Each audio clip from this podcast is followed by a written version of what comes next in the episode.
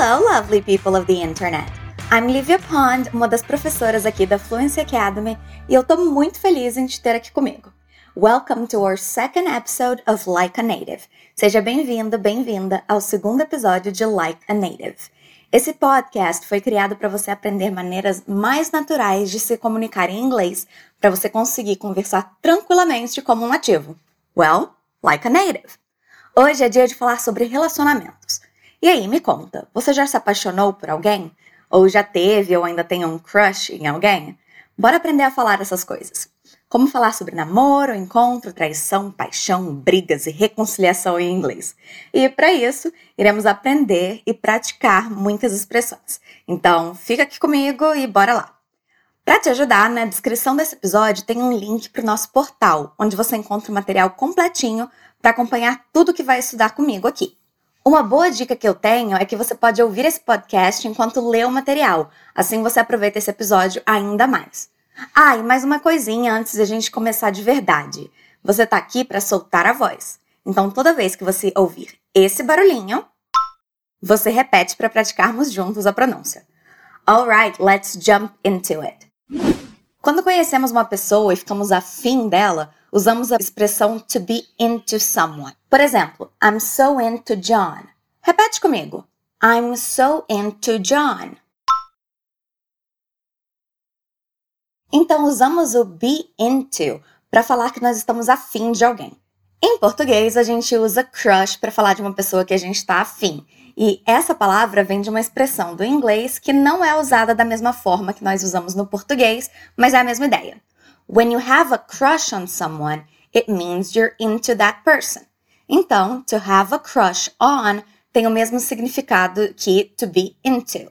Bora ver o exemplo anterior, mas usando have a crush on. I have a crush on John. Let's repeat. I have a crush on John. Good job! Agora, e se essa mesma pessoa também tá afim da gente? Yay! Aí a gente pode marcar um encontro.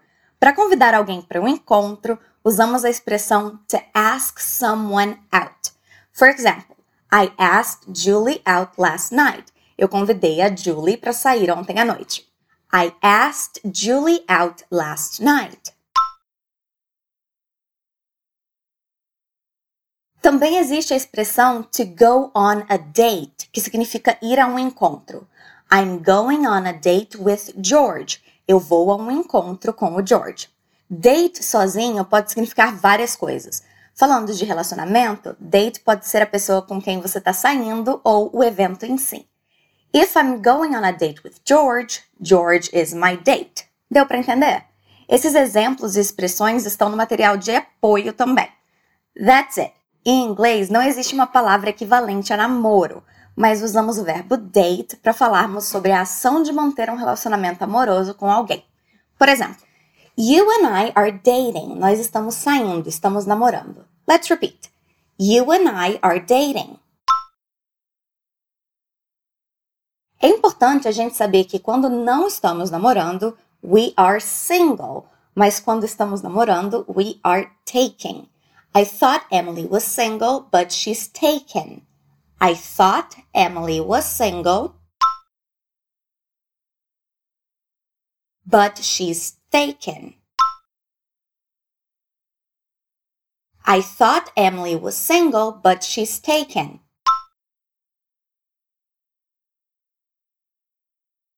But if you're dating someone, after a while you guys go steady. Go steady. Isso significa que agora é um namoro firme, quando você conhece bem a pessoa e se apaixona por ela. Oh, by the way, você sabe dizer se apaixonar em inglês?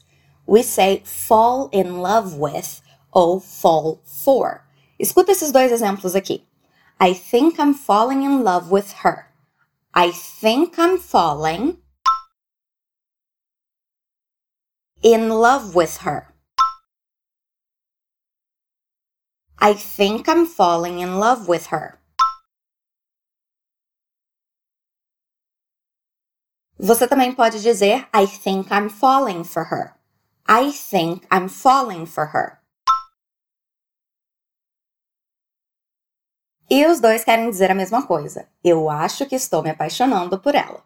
Lembrando que esses exemplos e expressões estão no material de apoio na descrição desse episódio. Awesome! Mas nem tudo são flores, né? Couples fight, ou seja, os casais brigam.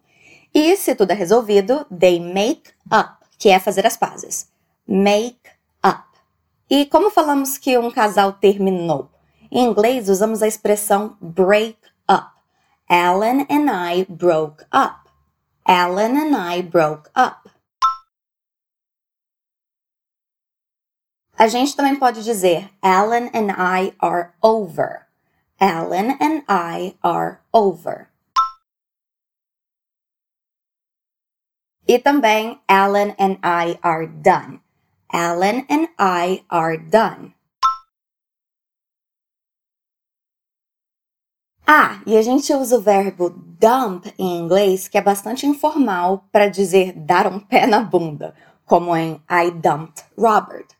Agora, se a gente levou um pé na bunda, diríamos I got dumped, sem mencionar a pessoa. Ou também você pode dizer Robert dumped me. But sometimes people make mistakes and want to get back together, que é uma expressão utilizada no sentido de voltar. Alan and eu voltamos. Alan and I got back together. Alan and I got back together.